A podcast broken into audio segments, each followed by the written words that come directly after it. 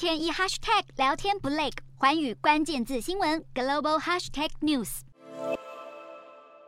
推特正式改制用户服务，原本经过身份认证的账户，经过验证就会有蓝勾勾作为标示，防止名人、企业等公众账号遭到冒用。如今只要每个月支付八美元，任何人都能获得蓝勾勾。除此之外，付费后也能享有广告量减半，可以上传较长影片等服务。目前先在美国、加拿大、澳洲、纽西兰和英国等国家率先上路。不过不少用户质疑，花钱就能买到蓝勾勾不就失去了身份认证的功能？而许多原本就有蓝勾勾的名人、企业等账号，也对未来将要多支付八美元才能保有验证记号感到不满。目前马斯克没有回应会改用什么方式验证用户身份，只在推特贴梗图嘲讽：有人愿意花三十分钟喝八美元的星巴克，却不愿意花八美元买三十天的蓝勾勾。